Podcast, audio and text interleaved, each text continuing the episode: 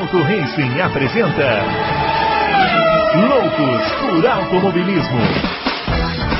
Informações, entrevistas, debates, tudo para você ficar por dentro do mundo do esporte a motor. Loucos por Automobilismo está entrando no ar. Muito bem, senhoras e senhores, começando mais um Loucos por Automobilismo edição número 227 do seu podcast favorito de velocidade, na semana do Grande Prêmio do Azerbaijão de Fórmula 1, lá na pista de rua de Baku, né? O que será que vai acontecer, né? Muitas coisas para a gente falar aqui hoje sobre essa corrida. Tivemos também a Fórmula Indy aí correndo pela última vez naquela pista tradicional de Detroit, vitória do Will Power. A gente vai comentar aqui também. Mas vamos chamar o grande Adalto, ele que já vai aparecer aqui para falar das expectativas para o Grande Prêmio do Azerbaijão. Grande Bruno Aleixo, grande Fábio Campos e grande confraria. Expectativas lá em cima, né? Para uma corrida aí que não tem muito favorito. Apesar de eu ainda, eu ainda ter uma levinha o Fábio. Campos ele abriu a câmera antes da hora, ele está se aprontando tá aqui, mas nada, nada que vai mudar a cotação do dólar, é, mas é bom é. saberem aí, né? Eu estou me ajeitando, eu tô me ajeitando. Ah, tá. Tá ficando bonitão. A, tá correria, a correria hoje foi inacreditável. É, eu estou aqui é. me ajeitando. É tá ficando bonitão para nossa audiência feminina. Eu, eu, fiz questão de avisar, não que tem algum problema a pessoa se arrumar, é que a gente não sabe até onde vai essa arrumação. Né? Não, não, é só uma ajeitadinha no penteado aqui mesmo. É tá só uma Que não adianta nada no final das contas, né? Não, mas sempre ajuda. Muito bem, e aí, seu Fábio Campos? E esse GP do Azerbaijão, hein? Pois é, Bruno Aleixo, vou lá para você, vou lá para o Grande Adalto. Acho que a gente tem três coisas muito interessantes para se observar nesse Grande Prêmio, né? É, qual o estado da Ferrari, o estado técnico da Ferrari, depois da atualização de Barcelona, que a gente não viu em Barcelona e Mônaco, é sempre tudo diferente. Uh, eu estou muito curioso em saber como vem a Mercedes. Que Mercedes é essa que nós vamos ver? Uma Mercedes, digamos, é, recuperada ou uma Mercedes que vai sofrer como sofreu, se não exatamente igual, mas com os mesmos problemas que afligiram em Mônaco?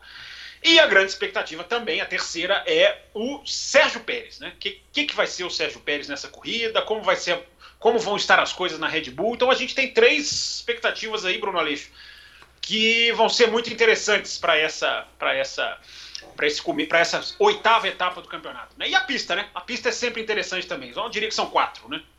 É, eu, eu quero ver a curva de entrada da reta. Não sei se estava aqui no dia, mas eu comentei aqui que é o seguinte: aquela curva de entrada da reta ali, para nós que, nós que pilotamos né, nos simuladores, né?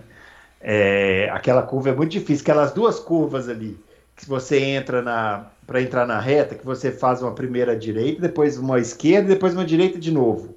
E faz tudo pé embaixo, né? E ali o cara já vai estar numa velocidade alta e já vai ter o efeito lá o pula-pula, né? E precisa muita precisão para passar ali perto daquele muro ali para conseguir fazer aquela curva para embaixo. Eu quero ver esses caras fazendo isso aí, viu? Principalmente os caras da Mercedes. É, não é fácil, não. Bom, os nossos twitters estão aparecendo aqui, ó. O meu arroba Bruno Aleixo 80, o do Adalto, arroba Adalto Racing, e o do Fábio, arroba Campos FB, hein? Não se esqueça de se inscrever no canal, compartilhar o vídeo e curtir aí todos os conteúdos que a gente faz. Bom, vamos falar desse grande prêmio do Azerbaijão, né, Adalto? Porque ficar aí um, essa Fórmula 1 atual é interessante, né? A gente fica duas semanas sem corrida, a gente já fica meio ansioso, assim, né? É. dois, três anos atrás a gente falava assim, ah, quando tiver corrida é isso aí mesmo, tá bom, né? É. Mas agora não, né? A gente já fica querendo saber como vai ser. É. Desses, desses tópicos aí que o Fábio é, elencou no comentário dele, qual é aquele que tá te deixando mais curioso? Ah, não tem. Acho que os três, acho que os, os três que ele falou igual. Hum. É... A expectativa aí é para ver se a Mercedes chega na briga, que não, eu acho que não chega. Né? É, hum. Agora, tal, talvez, provavelmente no Canadá sim, mas agora acho que não. Eles vão melhorar um pouco em relação a Mônaco, mas não o suficiente, né?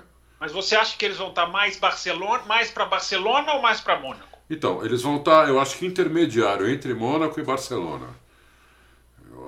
Então ficou talvez. No muro, né? ficou, ficou no muro, ficou no muro. Não, é. é eles ficaram muito atrás em Mônaco, né? É... é que Mônaco eu vou dizer só é. que eu acho que não dá muito para saber se ficaram tão atrás assim, porque o, o, Hamilton ficou preso atrás do Alonso, né? Não, mas pela classificação, né? É. O tempo. É, mas Mônaco foi curioso, né? Porque mostrou que eles endureceram tanto o carro para se livrar do Porpoise, que Mônaco eles quicaram, mas não quicaram pelo efeito aerodinâmico, né? Quicaram, quicaram pela rigidez da suspensão, né? Os é. pilotos reclamaram demais, né? Hum. Aí minha dúvida é essa: será que o asfalto do, do, do, do Baku vai causar a mesma dor de cabeça ou a superfície será mais favorável? Tem a reta que vai ser bem favorável a eles, se não houver o que a trepidação do próprio asfalto, né? É.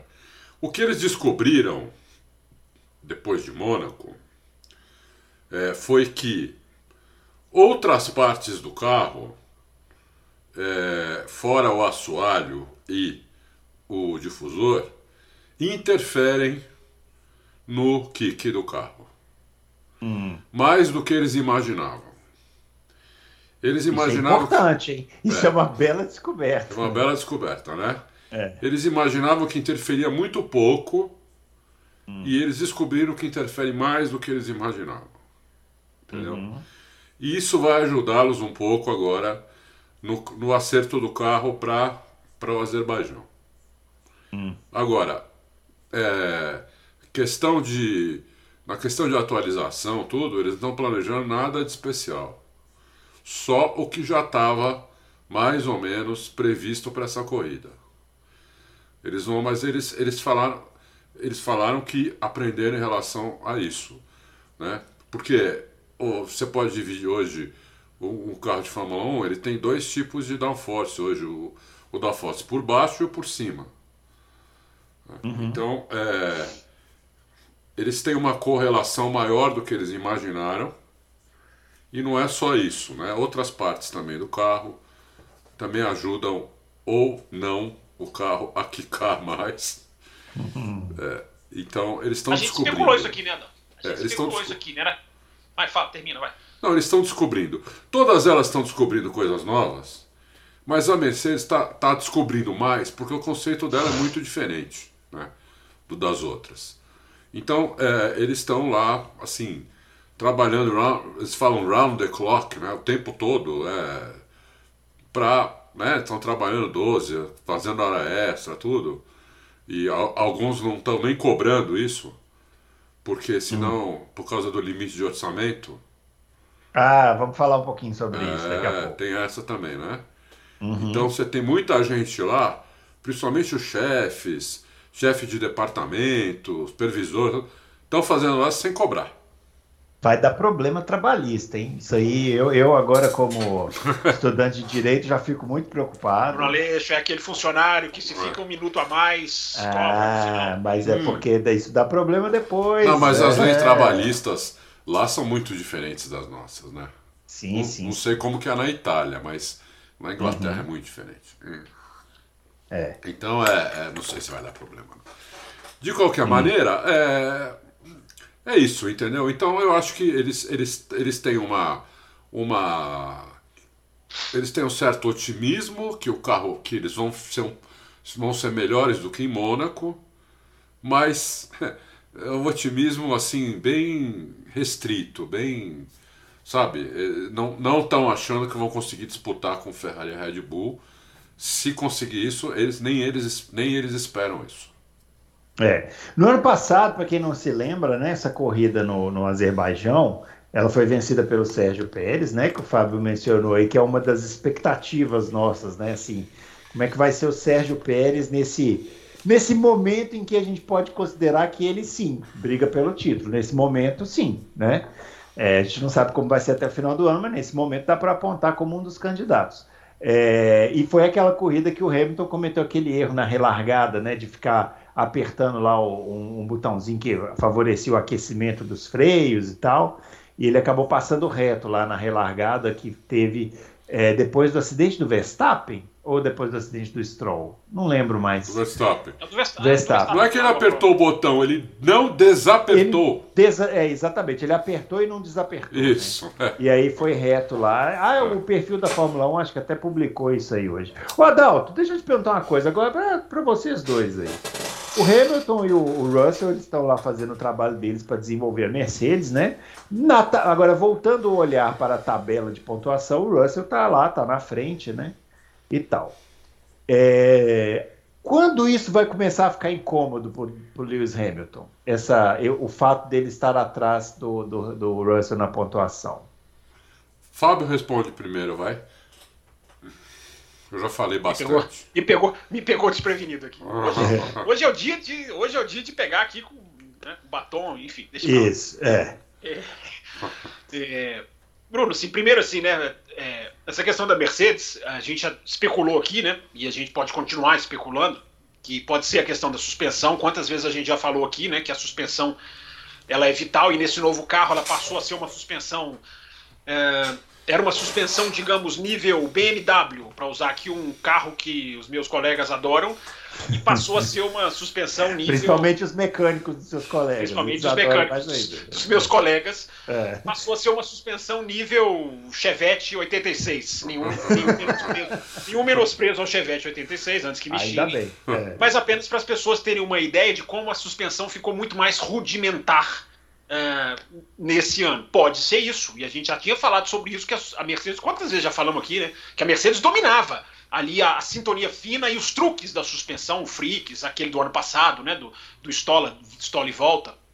É, e tem uma outra coisa também que Mônaco deixou muito claro, Bruno, que, que tá pegando as equipes, né? O pneu, ele tem a, a parede lateral dele ficou muito ficou muito menor, porque o aro era 13 e passou a ser 18. Quer ver? Eu vou até, já que hoje está tudo no improviso. Ah, vamos lá, vamos, vamos para ilustrações. Ilustrações Rubinho, Rubinho. Rubinho, Rubinho, Rubinho. Grande Rubinho.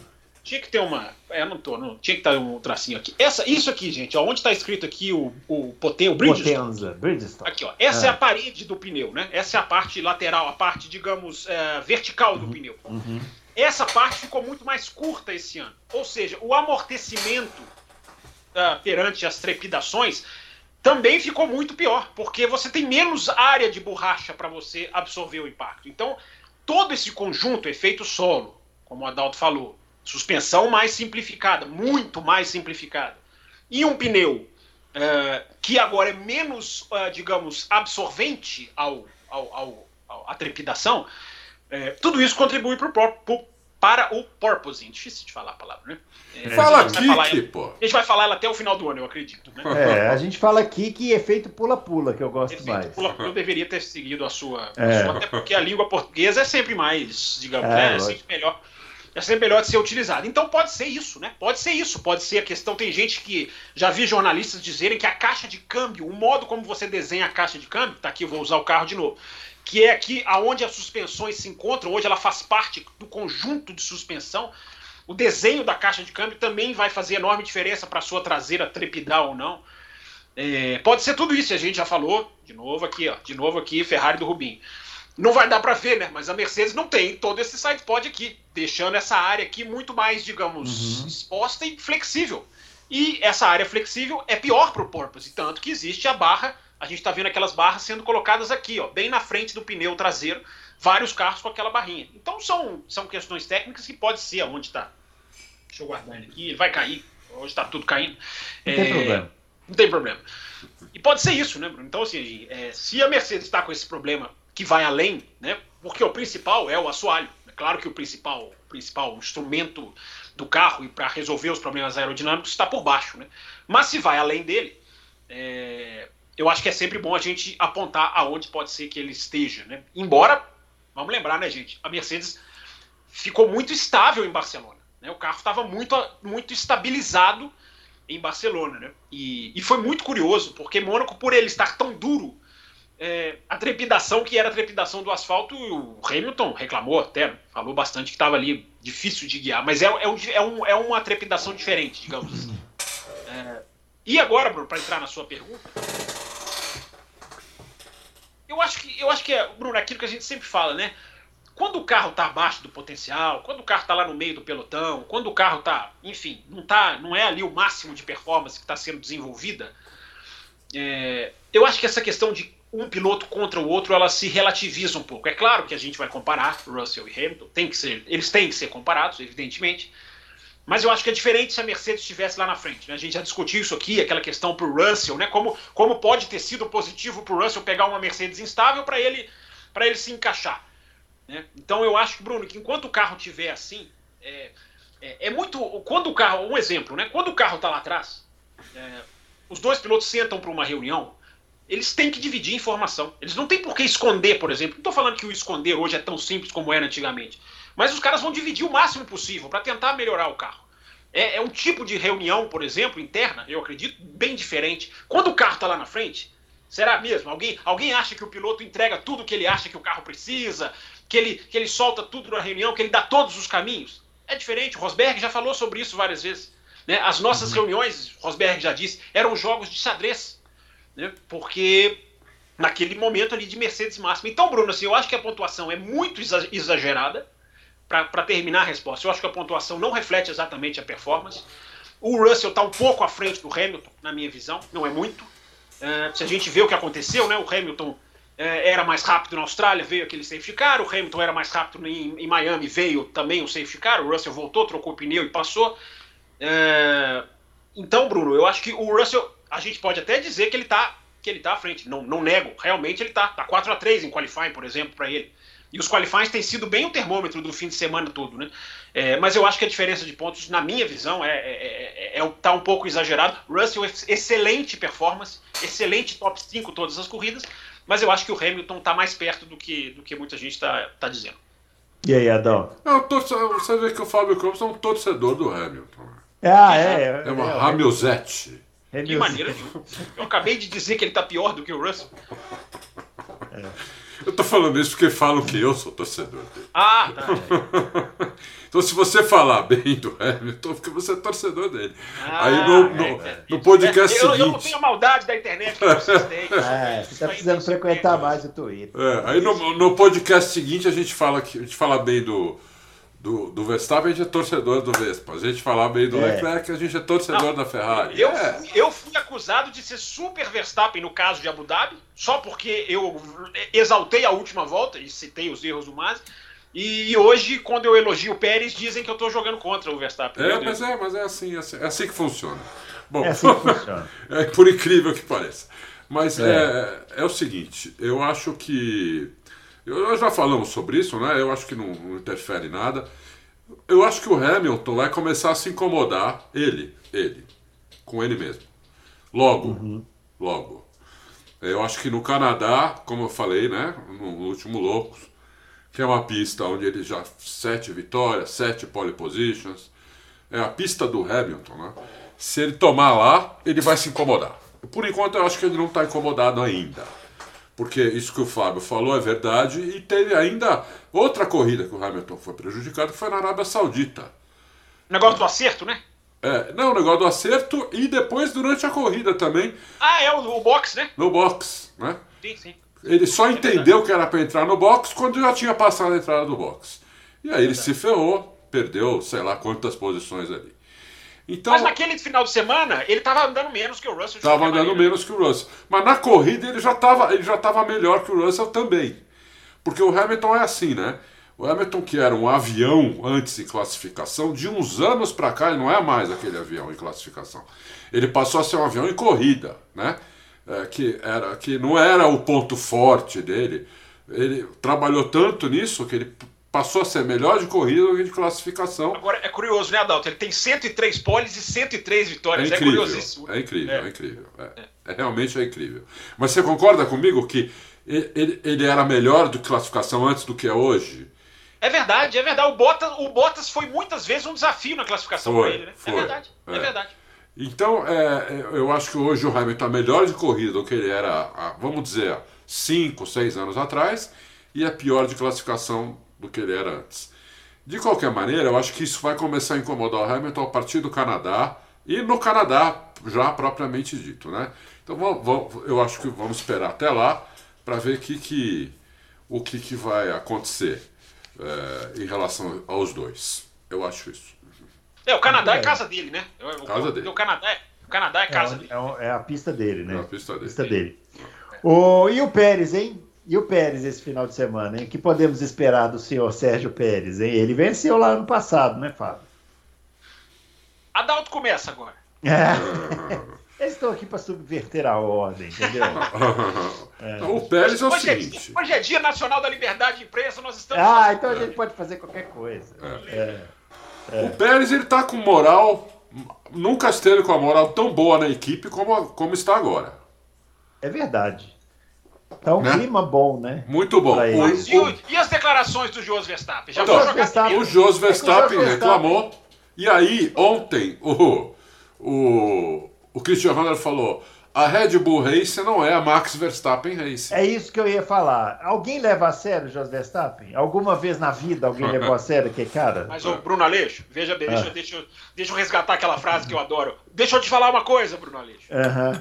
O Jos Verstappen fez a declaração que fez, na frieza do dia seguinte, usando o site oficial do seu filho. Do filho. É, o, o, modo como foi me parece muito estratégico para cutucar. Fosse um, um, pai, um pai bufão, como o Adalto sempre fala, né? Os papais bufões que, que atrapalham. O Bruno vai virar um deles já já, ele, ele se faz de rogado, mas vai. Já deu carrinho pro seu pequenininho. Prepara o bolso, vira... viu, Bruno? Prepara o bolso. Já vira o pequenininho dele, já, vi, já vimos vídeos. Ele já vira melhor do que o Johnny Red. Já vai, já vai a tangência, né? A tangência. A tangência já é, é mais. O, o apex da curva. O apex da curva já é, é. calculado do, do, do, é. do, pequenininho, que é uma graça. Mas falando sério, uh, não é o pai que reclama ali no pódio, por exemplo, debaixo do pódio, no calor dos acontecimentos, não favoreceram meu filho. Não, as palavras dele, além de serem erradíssimas, porque não tem nada a ver. A Red Bull não prejudicou o Verstappen, a Red Bull não fez nada naquela corrida que não desse ao Verstappen uma, uma, uma condição melhor. É, são de uma. São quase ofensivas ao Sérgio Pérez, né? Na hora que ele usa frases como perdemos pontos hoje. Como que o cara fala isso se a equipe ganhou? Perdemos pontos hoje, a Ferrari está melhor, precisamos otimizar. É, desperdiçamos oportunidades, desperdiçaram oportunidades, mas o cara ganhou, a, a equipe ganhou. Mas aí, então, mas é aí que eu falo, por que, que não dá para levar a sério? Por que, que não dá para levar a sério? Porque não é que eles estavam em primeiro e segundo. Eles estavam em primeiro e terceiro. O que ele queria que fizesse, então? Não, queria que atravessasse o carro. Eles eram é, terceiro e quarto e chegaram em primeiro e terceiro. Sim. Ele queria que atravessasse o carro no meio da pista o Sainz dar no meio e aí o Verstappen passar pelo canto, só se for, né? Não, é. Bruno Aleixo, eu concordo com você. Não há menor, digamos, base no que é. ele falou. Uhum. Mas o que ele falou, ele falou e pode ter repercussão. É, é, pode ter o desconforto. Eu não acredito nele, mas eu também não acredito no Christian Horner, quando ele fala o que você falou, não. Ah, isso aqui não é. Tomara que eu esteja errado. Essa é aquelas que eu torço para estar errado, mas não boto a minha mão no fogo. Acho que vão continuar pri, pri, é, privilegiando o Verstappen. Não deveriam, não deveriam, porque a lição de Mônaco é, enfim, eu, não sei, eu acho que eu interrompi o Adalto, vou deixar ele concluir, depois eu vou estender aqui um pouquinho o, o raciocínio. Acho que a gente interrompeu ele. É. Conclui, Adalto, depois eu volto aqui, porque eu tenho uma linha de raciocínio aqui para então, engatar. Eu, eu acho assim, o, o, pai do Verstappen foi lá, falou um monte, aí o Christian Horner respondeu, porque não podia ficar sem resposta a isso. Senão claro, fica, né? né? Senão é, fica mas tipo... aí já não começa. Um tem que responder, o outro é, já. É. Então o clima, o clima é que. Agora, o Max vamos ser sinceros, o Max não está falando isso, ao contrário, tem que, ele falou que tem que respeitar, o outro andou melhor, quem fizer o trabalho melhor tem que andar na frente. Então, o, o, né, tem, temos que ser justo com isso.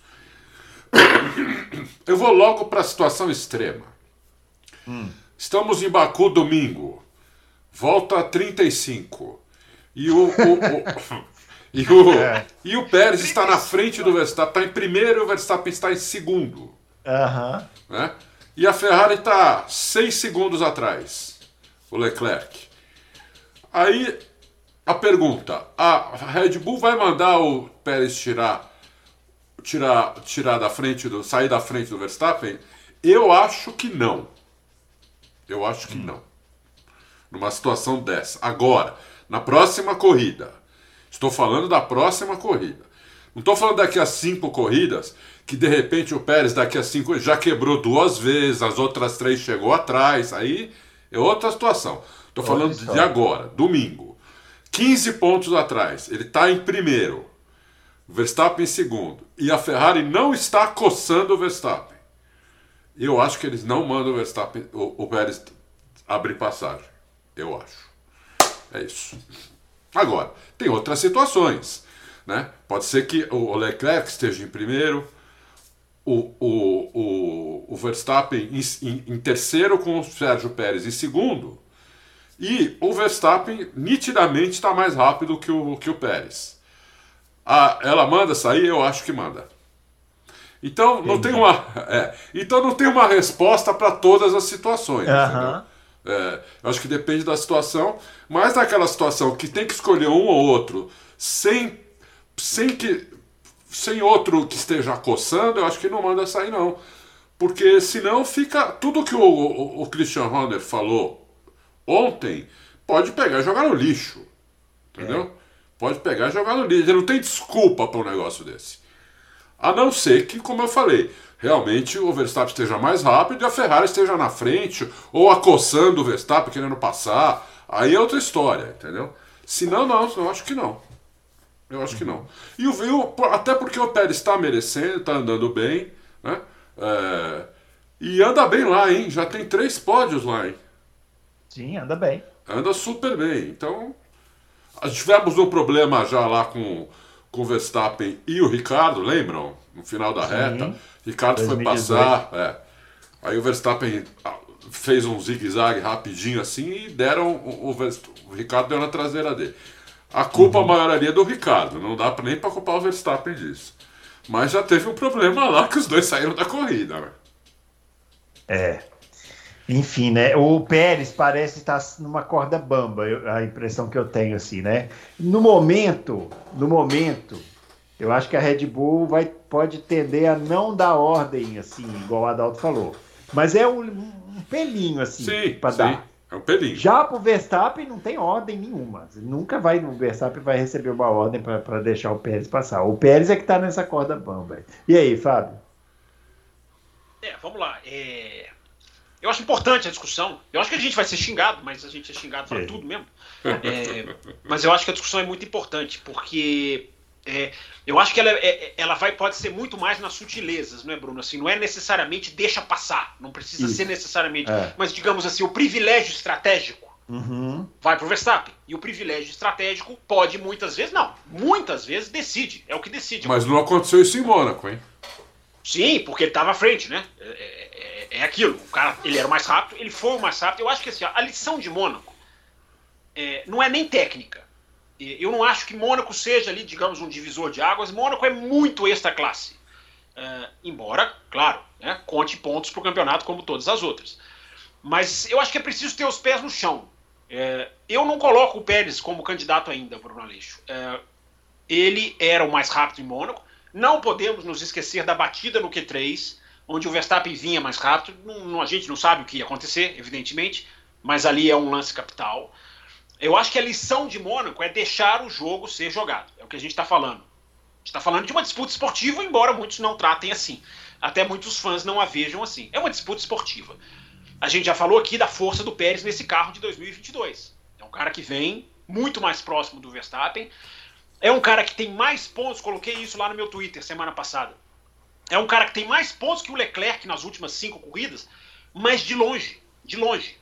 E as cinco últimas corridas, ou seja, a gente tirando o Bahrein, onde o Pérez quebrou faltando duas voltas, e tirando o Arábia Saudita, onde o Pérez liderava. Até o safety car fez pole e liderava. Até o safety car tirá-lo de lá. Depois ele até não foi bem, não foi bem. Mantenho as críticas que fiz. É, mas tirando essas duas situações, pegando as cinco últimas corridas, ele tem vinte e tantos pontos a mais do que o Leclerc. Ou seja, se você for muito bonzinho, leclerquista, existe leclerquista, Adalto? Deve, daqui a ah, pouco, daqui a pouco deve ter, já deve né? ter. É, se existe os Hamiltons e Verstappen. Se você quiser ser muito leclerquista e dar 25 pontos para o Leclerc de Barcelona, ainda assim eles estão ponto a ponto. É, é dois pontos para um, de diferença para outro. Tamanha é a qualidade do Pérez recente. Estou dizendo tudo isso para chegar no final e dizer que ainda não me convenceu, chato que hum. sou, ainda não me convenceu de que vai ser candidato ao título. Acho que a ordem natural das coisas vai se estabelecer. O Verstappen ainda é muito mais rápido que ele em 2022, mesmo com todo esse carro novo, o Pérez se adaptando e tudo mais. Então, mas o Pérez mas, tá... o, jogo, Ô, mas Fábio, o jogo precisa ser jogado. o Oi, Pérez está vestindo o carro. Ele tá, Sem dúvida nenhuma. ele tá dúvida vestindo, ele ainda está fazendo os acertozinhos na manga, Aham. né? a cintura tá um pouco, talvez um pouco ainda larga, mas ele está vestindo o carro. E quando um piloto bom, não precisa ser gênio, bom, veste o carro, hum, ele vira adversário de praticamente qualquer um, viu? E o, é, vamos ver se ele continua vestindo o carro. Vamos ver se as duas últimas corridas, porque estou falando das duas últimas, Barcelona e Mônaco, né? Ele andou muito bem nessas duas últimas, mas muito bem. né? Então, Sim. se ele continuar a vestir o carro assim, cada vez mais, fica, ele, vai se tornar um candidato seríssimo ao título. Seríssimo. Adalto. Ah. Nas últimas cinco corridas, em quatro, esse é um outro levantamento que eu fiz para o Twitter. Das últimas cinco corridas, em quatro, o pior resultado dele foi segundo. É, Isso é número, isso é número de Verstappen em 2021, que a gente citou aqui. É, cinco corridas, em quatro delas, ele não foi nada para baixo de segundo. Então, São números fortíssimos. É número de quem casou com o carro. Ele tomou, a média dele de qualifying de tomar do Verstappen, até me surpreendeu, porque eu achei que era mais, é entre 3 e 4 décimos em 2021. Era 3, 4 décimos. Eu achei que era mais, mas li esse número. Porque também as medidas são diferentes. Alguns não consideram qualifying com chuva. São, são critérios. Ah, esse ano está menos de um décimo o delta entre os dois. Ou seja, 0.0 alguma coisa. Então são números que refletem a, a- como o Pérez. O Pérez tem que. O, a- o Pérez, gente, vamos- qual que é a lição do negócio para mim? O Pérez, para mim, não vai superar o Verstappen. Embora eu já te falei aqui, eu achava que o Rosberg jamais superaria o Hamilton, ele foi lá e superou. O que eu acho é irrelevante para a discussão. O que é importante é que o jogo seja jogado. Porque o Pérez pode chegar numa briga de título mundial mesmo andando menos que o Verstappen. Ele não Sim, precisa exatamente. superar É. o Verstappen para chegar em Abu Dhabi com chance. É, o, o- não- é a questão de, de ganhar o campeonato ou não, não é o mais rápido. Não, Sim, nem sempre é o sim. mais rápido. O, o Rosberg não foi mais rápido que o É. Hamilton em 2016. Não foi. Não, não ele foi. se beneficiou de um começo que ele teve vantagem. O Hamilton fez várias largadas ruins. Eu não estou tirando o mérito do Rosberg, tá, gente? É, teve aquela quebra da Malásia. Mas o Rosberg estava ali no calcanhar. O, o Verstappen também pode se manter no calcanhar. E, e chegar lá na frente. Esse campeonato, gente, daqui a 10 corridas, ele pode estar até na mão da Red Bull. Pode estar ali entre os dois. A Red Bull fala assim: ó, agora vai. Vai, vai vocês dois. Não estou dizendo que eu acho que vai acontecer isso. Acho que a Ferrari vai, vai lá longe. Uh, mas pode acontecer. Não podemos descartar. Então, Bruno Aleixo, assim, para arredondar a questão, a questão é, Sérgio Pérez, a gente pode enxergar o Azerbaijão de duas maneiras.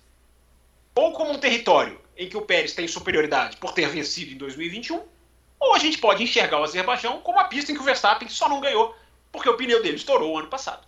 É questão de ponto de vista. Qual ponto de vista você, ouvinte, quer ter? Ah, o simples fato, Bruno, é que para quem quer brigar pelo título mundial, não é uma condição, mas é muito bom ganhar duas provas seguidas. É algo que dá, Exatamente. é algo, não é, Bruno, que dá um sabor, É. é, algo que o Barrichello nunca conseguiu, que é Isso. ganhar, era É. emplacar uma vitória e ganhar outra. E não veio me dizer que ele ganhou Itália e Estados Unidos 2002, Não, porque para. Itália, é. porque Itália e o Schumacher estavam escoltando e Estados Unidos eu não vou nem falar. É, né, é. Pela vitória de 2002. O Barrichello tinha essa dificuldade. Ele ganhava uma corrida maravilhosa. Ia todo mundo assistir ao outro final de semana. Ele não mantinha a sua performance. É, um bom quesito pro Pérez se falar, virar, fala assim, Fábio Campos, cala essa sua boca. Eu sou candidato sim, porque eu ganhei duas provas seguidas. É uma ótima oportunidade. É, o, o, o Pérez tem hoje o que os companheiros de equipe do Verstappen não têm desde 2017. Confiança. 18, né? Uhum. Com o Ricardo ainda era 18, né? Ainda era 18, mas em 18 o Ricardo já estava sem confiança. Tanto é que ele resolveu sair no meio do ano. Ele falou que ia sair, né? Então. No final do ano, né? Que ele saiu, né? É, não, ele avisou a equipe um pouco antes. E aí é, eles, eles, eles é, só, só divulgaram no final do ano, né? Mas eles já tinham avisado a equipe antes. Então, o Ricardo já não tinha confiança lá, naquela época. Depois entrou o Gasly, que se sentiu pressionado em três corridas. E, o, e, o- e aí, quando entrou o Albon no lugar dele, já se sentiu pressionado no primeiro treino livre. né? Hoje não, você tem o Pérez que estava pressionado ano passado, mas hoje ele está confiante. Mas, Adalto, você lembra que a gente falou quando o Pérez foi contratado que o Pérez tinha caixa para aguentar ano ruim sem se desestabilizar? Você lembra que a gente falou isso aqui no Loucos? Não sei se você sim, vai se lembrar. Vocês, vocês eu, dois eu, não se lembram de nada, mas. Não, eu, eu lembro. Inclusive, para mim, foi a grande jogada. Eu acho que a jogada da Red Bull foi essa. Porque os outros pilotos, eles entravam no espiral, né? Tá má fase, não consegue sair, e aí começa a entrar problema. E parará, parará. O Pérez não ia ter isso, porque o Pérez ia encarar essa má fase que, que, que aconteceu em 2021, mas ele não se desesperou com Sim. isso. Agora, só uma coisa aqui para ilustrar isso que o Fábio falou do Barrichello, que eu lembrei aqui. Quando o Barrichello ganha a primeira corrida dele na Alemanha, em 2000, vejam vocês, 2000 na Alemanha era o meio do campeonato, né? Ele fica a 10 pontos do Schumacher, que era o líder do campeonato. Eu me lembro bem a disso. 10 pontos. Assim, ele entrou na disputa, né? E a vitória na... valia 10 pontos. E a vitória, e a vitória valia 10 pontos. Aí na corrida seguinte, na Hungria, né? Ele chegou em quarto lugar. Então, é, e, e, o Schumacher em segundo. Então, essa, a... essa, essa corrida na Hungria era a hora dele se colocar. Era a hora da virada e ele não conseguiu fazer a virada. Assim, não vamos fazer uma análise técnica ah, de porquê, ah, mas é só ah, para vocês entenderem o que, que nós estamos falando aqui. Bom, tem uma coisa, que... tem uma coisa que está ajudando é. o Pérez esse ano, né? Hum. E não está ajudando o Verstappen, o Vespa. O carro ficou mais fácil de guiar. Sim, menos uhum. arisco. Isso, Sim. entendeu? O carro, o, carro, o carro do ano passado, do ano retrasado, é um carro muito mais difícil de guiar do que esse. E o, e o, e o Vespa tinha a manha daquele carro. Principalmente em entradas de curva. Esse não, esse é o carro mais fácil de guiar. Então, o que acontece? Quando o carro é mais fácil de guiar, o cara que tem menos talento se aproxima do outro. Uhum. E, o, e esse carro não aceita estrepulias como uhum. aceitava o carro anterior. Então, o Verstappen tem que guiar no trilho, entendeu? Então, se o, se o Pérez guia no trilho direitinho, sem cometer erro, é, ó, ó, para ganhar dele, não é fácil, é. não é fácil, uhum. entendeu? É um bom piloto, é. entendeu? Então, uhum. é, é, isso ajudou mais o Pérez do que o Verstappen. Se o carro fosse uhum. difícil de guiar, tava, a diferença estava maior, não tenho dúvida. Não tenho dúvida. Ajudou. É. Ajudou. Mas Bem o Verstappen lembrado. ainda é mais. Não nos esqueçamos, o Verstappen, é, o Verstappen ainda é mais rápido. Não, lógico que é mais rápido. Mais rápido é. na Austrália, mais rápido em Miami, mais mas, rápido. Ele é mais rápido. rápido pode isso. não acho que, acho que com... só, Eu acho que em relação a isso não há dúvida de ninguém, é. né? Não, é só para reforçar, né? Porque é. às vezes podem achar. Vão xingar. Porque, não, é, é, é, xingar. É. Não aqui, mas enfim. Agora, outra coisa, Bruno. A gente tá com um terço do campeonato, cara. Isso não é pouco. Isso não é pouco. Um terço e o cara tá ali a 15 pontos. É. O Bottas jamais esteve tão próximo do Hamilton com um terço de campeonato. Jamais. Eu conferi. O máximo que o Bottas esteve perto do Hamilton é, em um terço de campeonato era 29 pontos. É um, é um ponto abaixo de 30. Nas outras estava sempre com 30 a mais. O ano passado, essa, nesse um terço de campeonato, o Bottas já tinha quase a metade dos pontos do Hamilton. Então o Pérez está numa situação que vale a pena deixar o jogo ser jogado. Porque quando a gente defende deixar o jogo ser jogado, as pessoas falam: não, vocês estão vocês estão é sonhando. As pessoas acham que automaticamente os dois vão bater um no outro. Isso, não é? isso. É. Não, e as pessoas acham automaticamente que o ponto que o Verstappen não ganha é título perdido. É. Não é. O Fisichella é. ganhou corrida na Renault e o Alonso foi campeão quando eram companheiros. Uh, o Barrichello ganhou corrida de Ferrari e nunca brigou pelo título. O Schumacher foi campeão. Então, é, essa matematização que me incomodam de não, tem que ter ordem porque quem vai brigar pelo título é o Verstappen. Quem disse que o Pérez não pode brigar? Por que não? É. Eu não acredito que vai, já falei, mas o que eu acredito é irrelevante diante da surpresa que o esporte pode nos oferecer. Bom, falando em matemática, vamos falar de uma matemática diferente, né? Vamos falar um pouquinho do teto orçamentário grande teto orçamentário, que a gente está a gente vive recebendo pergunta aqui de teto orçamentário nas quintas-feiras, né, Adalto? E está super em discussão aí, né? As equipes estão brigando para aumentar o teto. A Williams sofreu uma punição, mas não, necess... não foi uma punição por causa de extrapolação, não, né? Foi uma foi. questão. Foi porque... Porque tinha que entregar até 31 de março. É, é, documentação. É, documentação. E aí, pessoal? Pergunta objetiva. Fábio começa. O... Fábio começa. Fábio começa. Vai aumentar hoje, o... Hoje tá uma brincadeira. Ele foi embora, ele foi embora, ele foi embora. Vai aumentar o teto orçamentário ou não vai aumentar o teto orçamentário? Bruno Aleixo, não deveria de jeito nenhum se aumentar. É, porque, vamos lá, né? Essa discussão, você tem razão, é, tá pegando. Legal saber que os ouvintes têm perguntado, porque eu fico com a impressão de que é um assunto que não querem. É porque o ouvinte gosta da pista, ele não está errado. É, é. É, mas é importante. É importante porque é o modo como o jogo está sendo jogado nos bastidores. Desculpe por isso. A gente... Oi? Desculpe por isso. Não, não tem desculpa, não. O senhor está tá É, divertido. É, chefe, chefe sendo advertido por um empregado. Olha como tá. É, olha, olha a anarquia, parece. anarquia Vejam que vocês. virou. Olha a anarquia Vejam que virou vocês. Esse programa. O Bruno, o Bruno fica olhando pro lado, tem uns ouvintes que escrevem lá no YouTube. Eu queria saber o que, que o Bruno fica olhando. É, é, é. Não, no momento aqui, no momento aqui, eu tô olhando o cabo do meu microfone, tá dando um pequeno Quando ele, contato. quando ele olha pro outro lado, eu desconfio que ele tá olhando pro pequenininho que tá chamando papai. Ah, bebê, Ele olha quem tem bebê cá, em casa tem que estar sempre alerta, né? Tá Então, sempre alerta. Mas vamos voltar aqui pro sempre alerta do limite de orçamento. É, Bruno, a gente. Primeiro, que nós teríamos um limite de orçamento de 170 milhões de dólares, que foi, por causa do vírus, baixado para 140, 145, 140, o ano que vem vai ser 135. Já tem uma porcentagem de 5% que eles podem, não sei se você sabia disso, eles podem estourar 5% do orçamento. Já tem até uma margenzinha, de, digamos assim, de, de, ah, ah, de, de Tolerância. de tolerância para eles. É, só que a gente está vendo, Bruno Aleixo, as duas realidades se chocarem nessa questão do limite de orçamento. As grandes equipes estão sofrendo, mas sofrendo mesmo. Porque tem que se readaptar, porque tem que cortar pessoal, porque tem que fazer com 10 pessoas o que fazia com 20. Tem que fazer com menos túnel de vento o que fazia em 24 horas, eu sempre brinco, 25. Eles, era capaz deles criarem uma hora no dia, de alguma maneira, matemática, científica, metaverso, uh, para fazerem. Uh, as equipes pequenas não têm essa dificuldade. As equipes pequenas que já estão abaixo do limite de orçamento, elas têm muito menos a perder, elas já sabem trabalhar com menos dinheiro, elas já têm uma estrutura adaptada para, para, para trabalhar com menos recurso e com menos pessoal. Por isso essa regra é tão boa, Bruno. Por isso essa regra é tão bem-vinda. Porque ela serve acima de qualquer coisa, mais até do que deixar as equipes lucrativas, porque ela é o X da questão para as equipes se transformarem em mega franquias valiosíssimas, porque não vira a Fórmula 1 deixa de ser um, um poço de jogar dinheiro fora, não, não é mais. Uh, mas mais do que isso, a regra favorece a, o equilíbrio do pelotão. Ela favorece a qualidade ao invés do bolso. Você não compra mais os seus, a solução dos seus problemas. Você não, não, não gasta. Claro que quem tem mais dinheiro ainda vai ser beneficiado, é evidente, a gente está vendo na pista. Né? Olha as que estão na frente, são as que têm mais dinheiro. É, só, Bruno Alixo, que aí veio o limite de orçamento. E aí veio o vírus, que fez com que o susto pegasse a Fórmula 1. Porque se não tivesse o vírus, esse limite de orçamento não seria isso que é hoje. Jamais. O vírus, ninguém sabia o que ia acontecer. Se o campeonato ia continuar, como ia continuar, quantos anos ia voltar para se recuperar.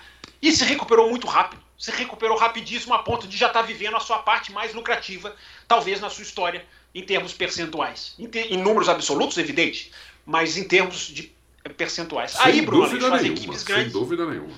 É, sem dúvida nenhuma. As equipes grandes, Bruno, não querem cortar na carne. Querem achar alguma maneira de se beneficiar, de pôr dinheiro, de ganhar das outras, através do aquilo que elas têm de vantagem para as outras, que é dinheiro. Então elas não aceitam. Eu coloquei no Twitter. Elas vão usar a cor do céu de agosto na Europa para pedir para aumentar o limite de orçamento. É, não é, já vou terminar e a gente começa aqui o bate-bola. É, não é que elas estejam inventando um motivo. Não é. Não é como o Andretti, o que eles estão fazendo com o Andretti, que é inventar um motivo. Esse negócio de provar valor, isso, isso, isso, isso não tem o menor nexo. É, para esconder a real razão, que hoje em dia nem estão escondendo mais. É, nesse caso, não é inventar um motivo. Há uma inflação, há a questão do, da, dos fretes, nós falamos aqui, no Loucos, ó, há tempos, nós fomos um dos primeiros, talvez o primeiro, o podcast a discutir a questão do frete, da guerra na Ucrânia, a oferta diminuiu, ficou muito mais caro, tem menos empresa no mundo voando, está cobrando. Isso, nada disso as equipes estão inventando. São problemas que existem. Mas são problemas do jogo. São problemas que a Renault falou. Me preparei para esses problemas. A Alfa Romeo falou. Me preparei para esses problemas. a Haas falou. Não, não me afetam esses problemas. Muito mais do que a inflação O que é o gasto. É o gasto com o desenvolvimento que elas têm. ô, Fábio, Não, Bruno o que elas afeta- o desenvolvimento do carro. Oi? O que afeta a Haas é o, é o Schumacher ficar destruindo é o, o, carro. Né? no momento. Não, eu estava pensando, eu tava pensando nisso. Se é um piloto das grandes, isso já ia estar tá dando uma falação. Se não é. é. um piloto da Haas, se é um Mercedes, se é um Ferrari, se é um Red Bull, isso já ia estar tá dando uma falação. É, então, Bruno, só para terminar, é, a inflação aumentou? A inflação aumentou. Mas deixa eu dar um dado para você e para o ouvinte antes do Adalto falar. É, as equipes de Fórmula 1 trabalham em dólar. A Fórmula 1 premia as equipes em dólar. A, a, a, todo o, o, a distribuição financeira da Fórmula 1 para o bolso das equipes é indexada ao dólar. Tudo e dólar. o dólar subiu perante o euro mais do que a inflação. O dólar subiu perante a libra mais do que a inflação. O dólar subiu perante ao franco suíço. Então, Bruno Aleixo, eu posso até, se você quiser, eu posso até te dar uh, números, números para você rapidamente. Ó, uhum. Se a gente olhar os números da inflação na Europa, são 7 a 8%, alguns dizem pode chegar a 10%. Vamos extrapolar. O dólar subiu 15% em relação ao euro, 13% em relação ao, à Libra e 8% em relação ao franco suíço. Eu peço desculpas ao ouvinte, isso aqui não é um programa de economia. Uh, mas o poder de compra das equipes é maior do que era o ano passado. Por isso não se justifica, Bruno Aleixo, esse pedido. Já jogo para o Adalto lembrando, que conseguiram na marra aumentar o peso dos carros, que já foi erradíssimo aumentar o peso. Tomara que não consigam na marra aumentar o limite de orçamento. É, o peso dos carros eu sou 100% contra eles terem aumentado. Que fosse meio quilo, eu teria 100% contra. Né? O, o teto de orçamento, eu acho que eles vão aumentar. Eu acho até que eu, eu acho que até quanto eu acho que eles vão aumentar. Aumentar 15 milhões de dólares o teto de orçamento. Seria um absurdo. É, eu acho que eles vão aumentar. Porque é, a, questão do, a questão do frete é, é muito. É, é, pega demais, pega demais. E mesmo, mesmo o dólar tendo se valorizado em relação ao, ao euro, existe uma inflação em dólar a maior em 40 anos. Em dólar. Né? Os Estados Unidos está numa inflação que eles não tinham há, em 40 anos. Então, eu acho que eles vão conseguir aumentar uns 15 milhões de teto de orçamento aí. Se eu sou contra ou a favor, é, muito, é meio irrelevante, porque é, eles vão, eu acho que eles vão conseguir aumentar. Eles precisam de, de seis equipes que consigam, é, que consigam provar alguma coisa para a Liberty. Agora, dito isso, se o orçamento fosse 200 milhões, eles iam estar tá pedindo para aumentar também. Não há a menor dúvida. Entendeu? Então, a, questão não é que o valor é baixo, o valor não é baixo. Né? Se fosse 300 milhões, eles iam estar pedindo para aumentar também. Essas Sim. três equipes. Que uhum. tem um bilhão. Então, é porque o gasto é, é, sempre no limite do orçamento, é, né? Exatamente. Então, se tiver um bilhão, eles é. vão gastar 999 é, milhões e vão falar, ó, vamos é. aumentar para um bilhão e meio. Sempre vai ser assim. Né? Exatamente. Então, por exemplo, esse negócio de ter que trabalhar com menos gente, né? Eles praticamente não fizeram demissões.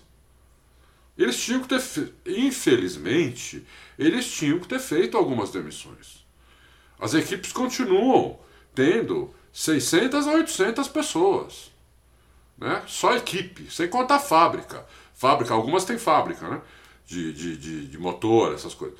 Sem contar isso, só a fábrica da equipe, que faz o carro de Fórmula 1.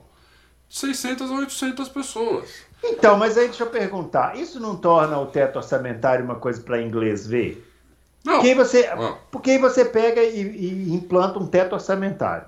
Aí os caras falam assim, beleza, aí não fazem nenhuma mudança, igual você está falando, não demitiu ninguém, blá, blá. É. aí chega em junho, que é antes do meio do ano, e fala assim, não, não vai dar. Vamos ter que aumentar o, o teto. E aí vamos ter que gastar mais. Então, aí, quantas, quantas vezes eles vão pedir? Porque se eles pedirem agora e aumentar, igual você falou, 15 milhões, eu não tenho dúvida que daqui três meses eles vão pedir de novo. Falar, não, não deu também, vão aumentar mais. E mais, mais. Aí quando chegar em dezembro, o que vai acontecer? Vai ter aumentado num número tal que as equipes maiores vão chegar nesse número e as equipes menores não vão chegar porque não tem dinheiro. Pra, já não chegam. É. Tem equipe que já não chega aos 140. Aí a igualdade que se pretendeu estabelecer Exato. vai para o buraco. Não é assim? Não é. É assim. Mas eu tô, eu tô, tô falando a realidade, entendeu? Eu acho que esses 15 milhões eles vão aumentar porque as equipes vão conseguir provar isso. Só na questão do transporte é 60%. Uhum. É muita coisa. É muita coisa, entendeu? Essa não, inflação mas as pequenas de 10... não, as pequenas não estão colocando nenhuma, nenhuma objeção, nenhuma, nenhuma, quer dizer, nenhuma, nenhuma elas estão colocando objeção. É. É, as pequenas não, as pequenas já falaram, a Alpine, com toda a estrutura que tem, já falou. Eu me programei para a inflação. Foi. E aí eu te pergunto para vocês dois, o que, que essas equipes estão fazendo desenvolvendo o carro? É o rapaz que mora no condomínio, vai na reunião de condomínio e diz: Eu não posso pagar o condomínio esse mês, gente, eu não tenho dinheiro. Aí no dia seguinte aparece com um carro de luxo. Isso, que, exatamente. O que, que, a pessoa tá. Se eles estão desenvolvendo, olha o gasto com desenvolvimento, gente. O quanto que é? Você supera o frete? Duvido. Duvido que supere o frete para fazer tanta peça, para fazer o carro novo. Olha, a Red Bull mudou de carro, a Aston Martin mudou de carro. Então por que, que elas estão desenvolvendo? Elas estão indo contra o espírito da regra, eu concordo com o Bruno. Mas enfim, fica a pergunta. Não, indo contra o espírito. Mas é que é a primeira vez né, que isso acontece. É, o do ano passado o carro era igual, tudo, então não tinha erro, né? Que eles não tinham nem desculpa para falar que não dava, né? Então, esse ano, como é, vamos dizer assim, é a primeira vez que realmente está sendo levado a ferro e fogo, que tem um carro novo, que mudou tudo, mudou o regulamento, aumentou o número de corridas, o cacete. Aí você vê, a Fórmula 1 nem vai, nem resolveu nem colocar outra corrida no lugar da Rússia, né? É, uhum. E teoricamente isso ajudaria também a não aumentar o teto orçamentário. Mas eu acho que esse ano eles vão. Eu acho, não tô, não tô, isso não é, não é uma informação. Né? Eu acho é um sentimento. Vão, é, é um, sentimento. Eu acho que eles vão conseguir aumentar uns 15 milhões, não agora, mais para frente.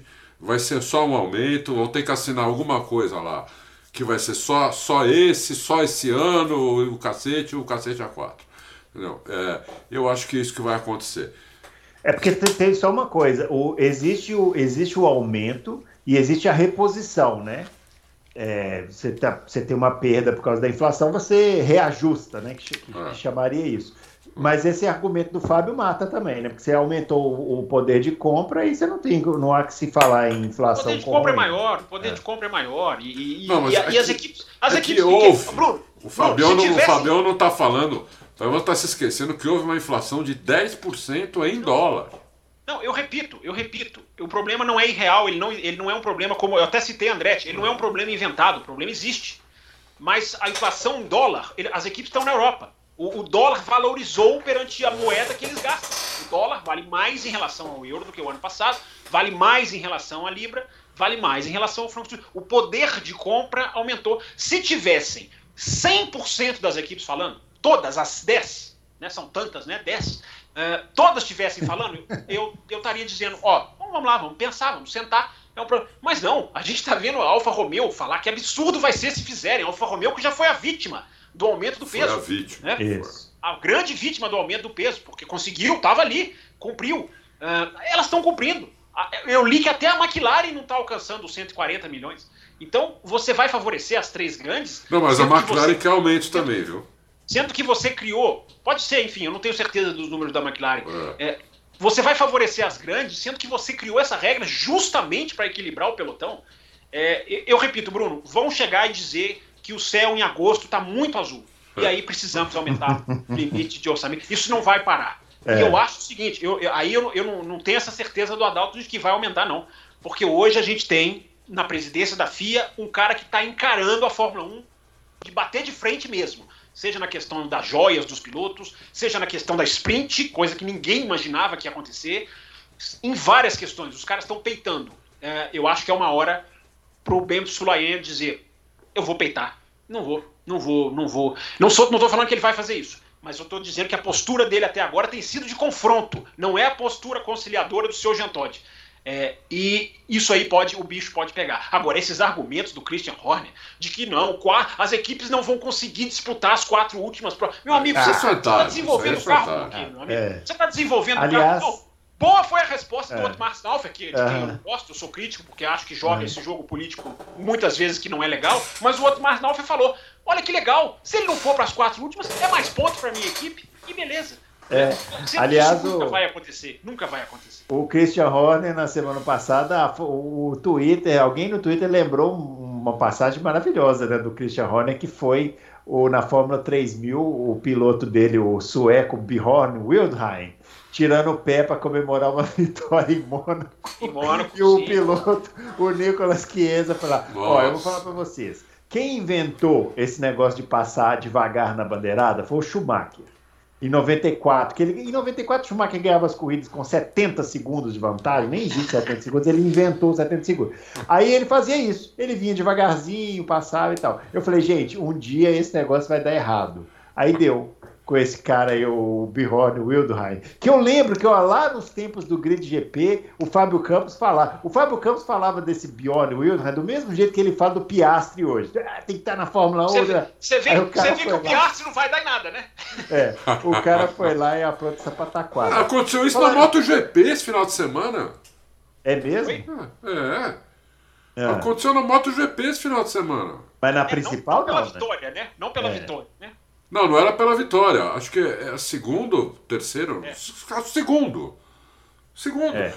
Passou a linha de chegada começou a dar tchauzinho pra galera. Uhum. Aí dois caras passaram voando por ele, ele se ligou, voltou, mas aí já era. É, já era. O, Bruno, o Bruno tá falando que o Schumacher inventou isso, é. Mas existe a história folclórica do Mansell no Canadá em 91, que foi devagarzinho não, pra não, dar tchau pra todo mundo e o carro apagou, não é isso que Não, mas o, o Mansell não, não foi na linha de chegada. O Mansell ah, ele vem a volta inteira dando adeuzinho é. e a lenda diz que ele bateu a mão no botão de ignição, mas já, já, já foi falado, acho que até pelo Patrick Red, que não foi isso, que ele, ele foi tão devagarzinho. Isso, eu vi essa versão. O alternador isso, da do, do, da bateria não conseguiu mais carregar o motor, o motor apagou. E quem ganhou foi o Piquet, né? O Piquet.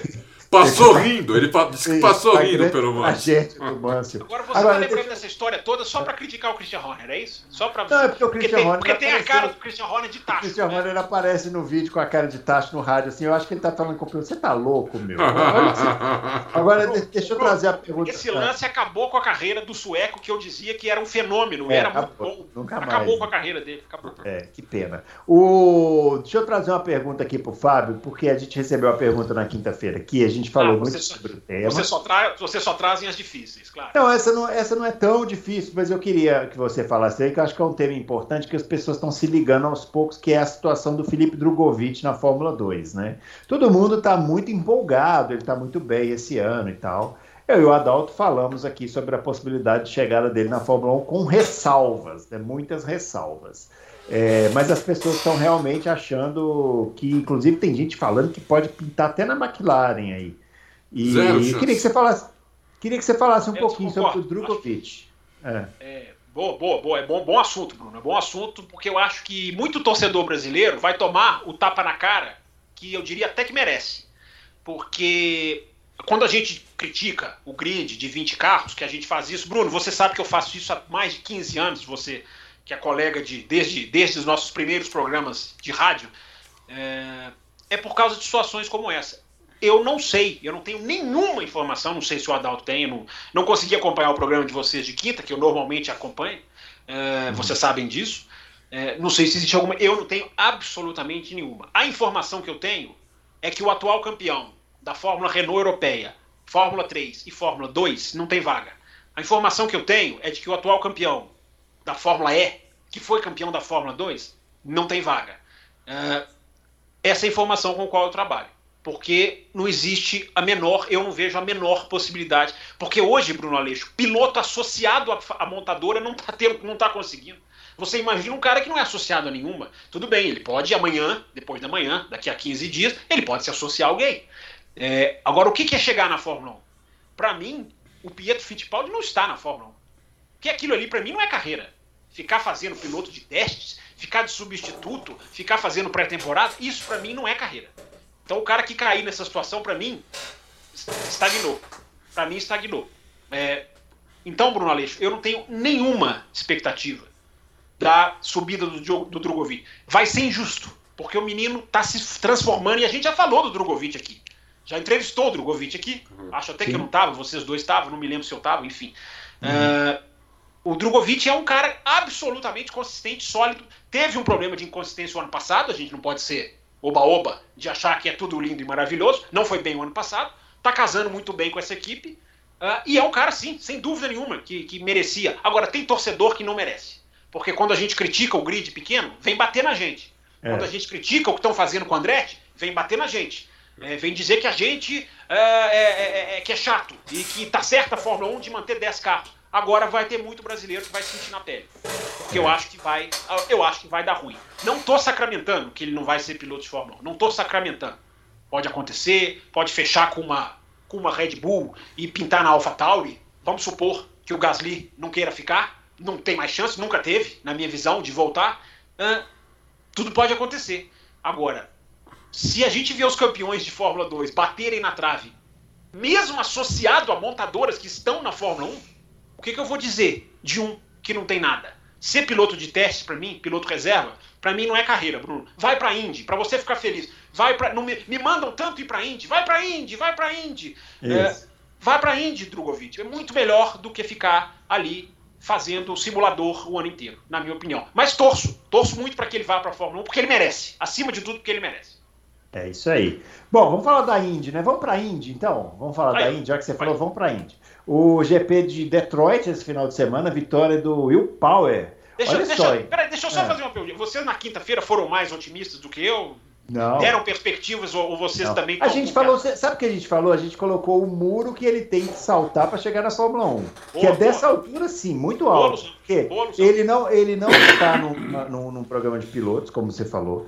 Ele está no terceiro ano de Fórmula 2, isso tem que ser isso. falado também, porque. Isso. É, é ah, tá ganhando de todo mundo? Bom, mas ele é o mais experiente lá também, então em tese, os olhos dos caras da Fórmula 1 é bom, ele não está fazendo mais do que obrigação. É duro falar isso? É, mas é o jeito que eu acho que os caras da Fórmula 1 é enxergam Era, é melhor do que se não estivesse fazendo, óbvio, mas também não é nada assim espetacular, né? E é, é, não tem um sobrenome famoso, né? Verdade. Eu, eu, eu, ó, sinceramente, assim, hoje, hoje, mais próximo ou distante da Fórmula 1, eu vejo o Enzo Fittipaldi mais próximo. É porque ele está entrando agora não está fazendo um campeonato ruim e tem um sobrenome famoso. Tem um sobrenome famosíssimo. É, então. Eu, basta, eu... basta dizer, né, Bruno? Imagine se a Fórmula 1 tivesse 26 carros, ele estava é. garantido? Não, mas a chance é. era muito, muito, muito, muito maior. Dele é. entrar. É só isso. É, então é, é, a gente pôs essa, essa do muro aí, não fomos mais otimistas, não. Falando da Indy, vitória em Detroit do Will Power, aí largou em 16 lugar. Você vai sentir falta dessa pista, Bruno? Peraí, rapidinho. Ele venceu, é, ele venceu a corrida largando de 16 lugar, uma corrida que não teve bandeira amarela. Não então você vê. Que é raro, né? Você vê que, que é o cara andou muito mesmo, e andou mesmo, né? É isso que o Fábio falou é o seguinte: essa foi a última corrida nessa, nesse traçado né, de Detroit, que é um traçado antiguíssimo, né? Se tá é. na Fórmula Indy, é uma pena, né? Que é a última corrida lá. É, eu gosto dessa pista. O Adalto já respondeu a minha pergunta. Hein? É, eu, eu gosto da pista. Já, a pista também. que já teve boas corridas lá, né? É uma ótima pista de rua, apesar é. de ser totalmente ondulada, mas tem tanta pista é. ondulada na Indy que tudo bem. É, é, é. O traçado é legal, tem curva, tem uhum. curva, não é esquina. Uhum. Né? Isso. Geralmente. A, a, próxima vai, a próxima de Detroit, eu vi o mapa, vai ser só esquina, né? Só esquina. que, nem esquina. Era, que nem era aquela, aquela da Fórmula 1, lembra? Isso, da Fórmula Era 1. Era só né? esquina, só tinha uma curva. É. Bruno adorava, Bruno adorava. É. Nossa, pelo amor de Deus. Então, aí agora eles vão fazer algo parecido lá, que né? Vão tirar chegou a dar corrida aí. boa na, na, de Fórmula 1 lá, mas tinha Senna, Mansell, Prost e Piquet para é, dar corrida é. boa, né? Então. É. Então. É... Então. É isso. Eu Mas você gostou da corrida do Will Power, Adalto? Não, a corrida do Will Power foi espetacular, é, como você falou. Ah cara que larga, o cara que não tem. Na Indy não tem um carro dominante, né? Não existe é. isso. Os carros são muito mais parelhos. O cara larga em 16, ganha a corrida sem bandeira amarela. Incrível não ter bandeira amarela na pista de rua. Né? É. O que aconteceu? O, o que Mas aconteceu? Aí, falou, digam como foi a vitória. Foi estratégia então, ou foi, ou foi não, então, O que aconteceu nessa corrida foi o seguinte: havia uma diferença abissal entre o pneu mais, mais macio, e né, mais duro. E o pneu mais duro. Então o pneu, o pneu mais macio, ele durava assim no máximo umas 3, 4 voltas e depois ele dava uma, ele degradava num nível que o cara ficava 3, 4 segundos mais lento por volta. É. Então os caras que largaram com o pneu mais macio, eles começaram a ir para o box com 6 voltas. E os que largaram com o pneu mais duro continuaram na pista, né? É, ganhando posições. O Will Power já vinha fazendo ultrapassagens nesse esquema aí, porque os caras da frente foram ficando para trás. A equipe do Hélio Castro Neves e do, do, José, do, do Pagenot a Meyer que fez uma estratégia que foi absolutamente incompreensível, porque o pneu foi acabando e eles continuaram na pista. Eles estavam rodando no final 5 segundos mais lento do que os outros e foram para o box. O Hélio Castro Neves foi para o box com 16 voltas. Não tinha mais pneu. Mas era para quê? Era para diminuir o stint do pneu seguinte? E porque eles queriam fazer uma parada a menos. Ah, Só que eles queriam, fazer, eles queriam fazer uma parada a menos com o pneu mais lento da pista na fase mais lenta da pista, porque depois a pista emborrachou, o, o que, que garantiu a vitória do Will Power, assim, além dele ter sido muito rápido? Ele colocou o pneu mais macio, só faltando 20 voltas para acabar a corrida. E ele rodou 20 voltas com o pneu macio, que é muito mais do que o Hélio é, rodou em, em, em no começo da prova, ele rodou 16 voltas. Só que ele tinha 20 segundos de vantagem que ele construiu Isso. nesse momento. E a pista estava mais emborrachada. E a pista estava mais emborrachada. Então ele foi se mantendo ali na pista. Ele conseguiu fazer com que o pneu durasse muito. Ele foi um Hamilton nessa hora, né? Que ele conseguiu administrar os pneus de uma maneira assim. Que declaração forte, hein? É, ele conseguiu administrar os pneus de uma maneira bem mais é, eficiente do que os que estavam com pneu macio no começo da corrida. E, quando, o pneu, quando o pneu dele começou a degradar muito, já faltava poucas voltas. É. E o Alexander Rossi, que também andou muito, uhum. conseguiu chegar nele na última volta. Se um segundo volta, diferença. Um segundo. Ele... Se tivesse mais uma volta, ele provavelmente perderia, perderia com ele. Mas perderia. Foi matemático ali. Foi matemático o negócio. É. Ele tirou 20. ele você tirou... pode guardar posto pés, né, Bruno? É. Ele tirou é, 19 segundos em 10 voltas, mais ou menos. É, é. Só que nas primeiras 10 a diferença se manteve. É. Então quando ele começou a tirar, aí já, já faltava pouco, né? Faltava pouco para acabar a corrida. É. Mas essa, mas a, a, o Hélio, o Hélio Castro Neves acabou abandonando, né? É, mas o, a gente tem que falar dessa equipe, né? Porque, de novo, né, é uma equipe que, não, que parece que não consegue fazer uma estratégia. É a Ferrari, da, não consegue fazer uma estratégia, né? É bizarro. E é bizarro. O Pagenot, o Pagenot, que largou em terceiro, estava em segundo nas primeiras voltas, terminou em décimo. Dá para falar que é um bom resultado. Né? Não, é bizarro. Essa equipe do Elinho aí, questão de estratégia, é bizarro. Não deve ter é. nem estrategista. Né? Deve ser o... os, caras, os caras ganharam 500 milhas de Anápolis, ora. Não. Ah, ganharam com o Elinho, né? Que deve ter ido cantando no Mas rádio. Só o Elinho, oh, só o Elinho sozinho. Não, vocês são pachecos. Como vocês são pachecos, né? Só é bizarro, é bizarro. Ele, né? bizarro. É. Aliás, aliás, ali, o que estava detonando o pneu? Eram justamente as ondulações da pista. Aham. Uhum. É porque o cara, o cara tem que frear na ondulação e fazer curva da ondulação, você destrói o pneu. Destrói o pneu. É. Entendeu? Porque essa Agora... pista não, a, antes não era assim. Né? Uhum. É que como essa ia ser a última, eles nem recapearam nada. Ó, é a mesma coisa que tá aí, entendeu? Põe os carros é. aí e anda. Então por isso que a pista estava. O carro de Fórmula 1 não andava na pista. É verdade. Ainda mais Agora, esse ano. É, ia, ia decolar, né? Agora, o Adalto, uh, para uma, uma, reflexão agora e uma pergunta aí para você. Primeiro, o Scott McLaughlin acabou o encanto, né? É. Acabou, começou bem o campeonato, mas acabou o encanto, já parece que desaprendeu lá a andar com os carros e tal. Agora eu queria te perguntar sobre o Jimmy Johnson. Jimmy Johnson tá lá, andando em último, penúltimo, antepenúltimo, é isso aí que ele anda. É. É, quando você vê assim ele disputando posição, você vê a diferença de freada. Os caras freiam muito mais dentro que ele e aceleram muito antes do que ele. Ele não tá, ele não, ele não tá adaptado. Esse carro Nunca fez isso na vida, né, Bruno? Nunca fez. Então, mas aí é que vai a minha pergunta. Até que ponto o marketing sustenta essa diversão dele? Assim? É, eu porque acho... eu, só é. pode ser diversão, porque vamos para um ano e meio já que ele está na Indy e não parece que, que, que, que, vai decolar. Ele já tem uma certa idade, né? É. E, quer dizer, está numa equipe bem estruturada ele anda muito atrás. Né? Então, vai sustentar até o, patro, o patrocinador falar chega. Uhum. Quando o patrocinador fala chega, acabou para ele, entendeu? Porque realmente ele fez uma, uma coisa que eu nunca vi, que é sair do, do, do turismo para ir para um monoposto. Vixe, eu nunca vi isso, nunca vi isso dar certo. Uhum. Né? Uhum. E realmente ele foi logo para uma categoria top. Né? É. Tudo bem, é, é, top. As duas categorias top de monopostos no mundo é a Fórmula 1 uhum. e a Indy. Ele foi para uma uhum. categoria top, entendeu? Então, quer dizer, com 40 e tantos anos de idade. Não é que ele é. fez isso com 25 anos de idade, ele fez com 40 uhum. e poucos anos de idade. Então, Realmente, eu acho que eu acho que o patrocinador vai falar chega. Agora, ele, ele, ele mesmo podia falar chega, né? Final é, então, é aí que eu queria chegar. Ele mesmo né? podia falar, olha, é. vou, vou, correr até o final, tenho esse compromisso, sei o que, mas quando acabar o ano eu vou dizer tchau e obrigado por tudo, e, porque realmente tá feia é a coisa. Re... Teve no, no, começo, teve um retorno de marketing é. para a Indy, né? Que é importante, para lá, lá. Mas depois começa a ficar uma coisa meio ridícula, assim, né? É. Não, os caras passam por ele é, com muita facilidade. Parado. É como é, se tivesse parado, com muita facilidade. É. O Bruno falou bem, a freada dele é perto da, da, da, da dos outros, é, é muito é. ruim, entendeu? É muito ruim. É, muito ruim. Ele, ele, ele, ele, freia e tira o. Fica sem. Ele não. Tem hora que ele, o pé dele não tá nem no acelerador, nem no freio.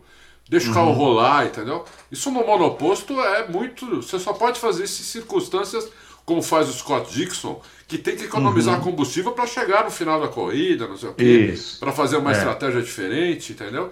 Não, ele faz isso a corrida inteira. Então isso uhum. vai matando o cara, entendeu? Cada freada uhum. dele ele vai perdendo dois, três centésimos e vai perdendo um segundo, segundo e meio por volta. Não, não, não tem, é muito. Não dá, é. é difícil mesmo, entendeu? É muito difícil. Não tem condição. É isso aí. O, o, o NASCAR, é, por melhor que seja a categoria, bacana, um monte de gente gosta, pô, é legal pra caramba, mas perto de um monoposto é uma banheira absurda. Uhum. O, o, Montoya falou, falou, deu uma declaração, disse que o Kimi vai lá, né? Vai, vai andar no NASCAR. Ele falou, ele vai. não vai, ele não vai acreditar o quão lento é esse carro. Ele falou. É, uhum. é, o, é o carro mais lento do mundo. Montoya falou isso, entendeu? Outro dia, semana passada. Então, é, é, a diferença é muito grande para o cara sair de uma banheira para sentar no monoposto. Uhum. Não tem condição. É isso aí. Muito bem, pessoal. É isso. Finalizando o nosso Loucos para Automobilismo. A gente volta na quinta-feira. Não se esqueça de fazer a pergunta lá na página do Loucos, né, na página do Auto Racing. Na, na, na quinta-feira o Adalto coloca lá por volta ali das duas da tarde. Entra rápido, porque né, senão é, a gente não consegue isso. responder todo mundo é, que exatamente. faz pergunta. Vocês, vocês, ainda desprezando o pessoal do YouTube, que é o que dá, que é o que vai lá e dá o maior retorno. Vocês ainda. É porque é, o dia que a gente tiver grana para montar toda uma equipe para fazer a pauta aí, aí a gente pode até pensar nessa possibilidade. Mas enquanto você vale por três, você vale por É, três. claro, eu valho por mil. Né? Muito bem, pessoal, é isso. Então, finalizando o Loucos para Automobilismo, obrigado aí pela sua audiência. Não se esqueça do nosso joinha, não se esqueça de se inscrever no canal. E não se esqueça de, se você quiser fazer uma pergunta aí para nós, faça a pergunta lá na página do Loucos que nós vamos responder aqui na quinta-feira, beleza? Grande abraço para todo mundo e até o próximo Loucos para Automobilismo. Valeu!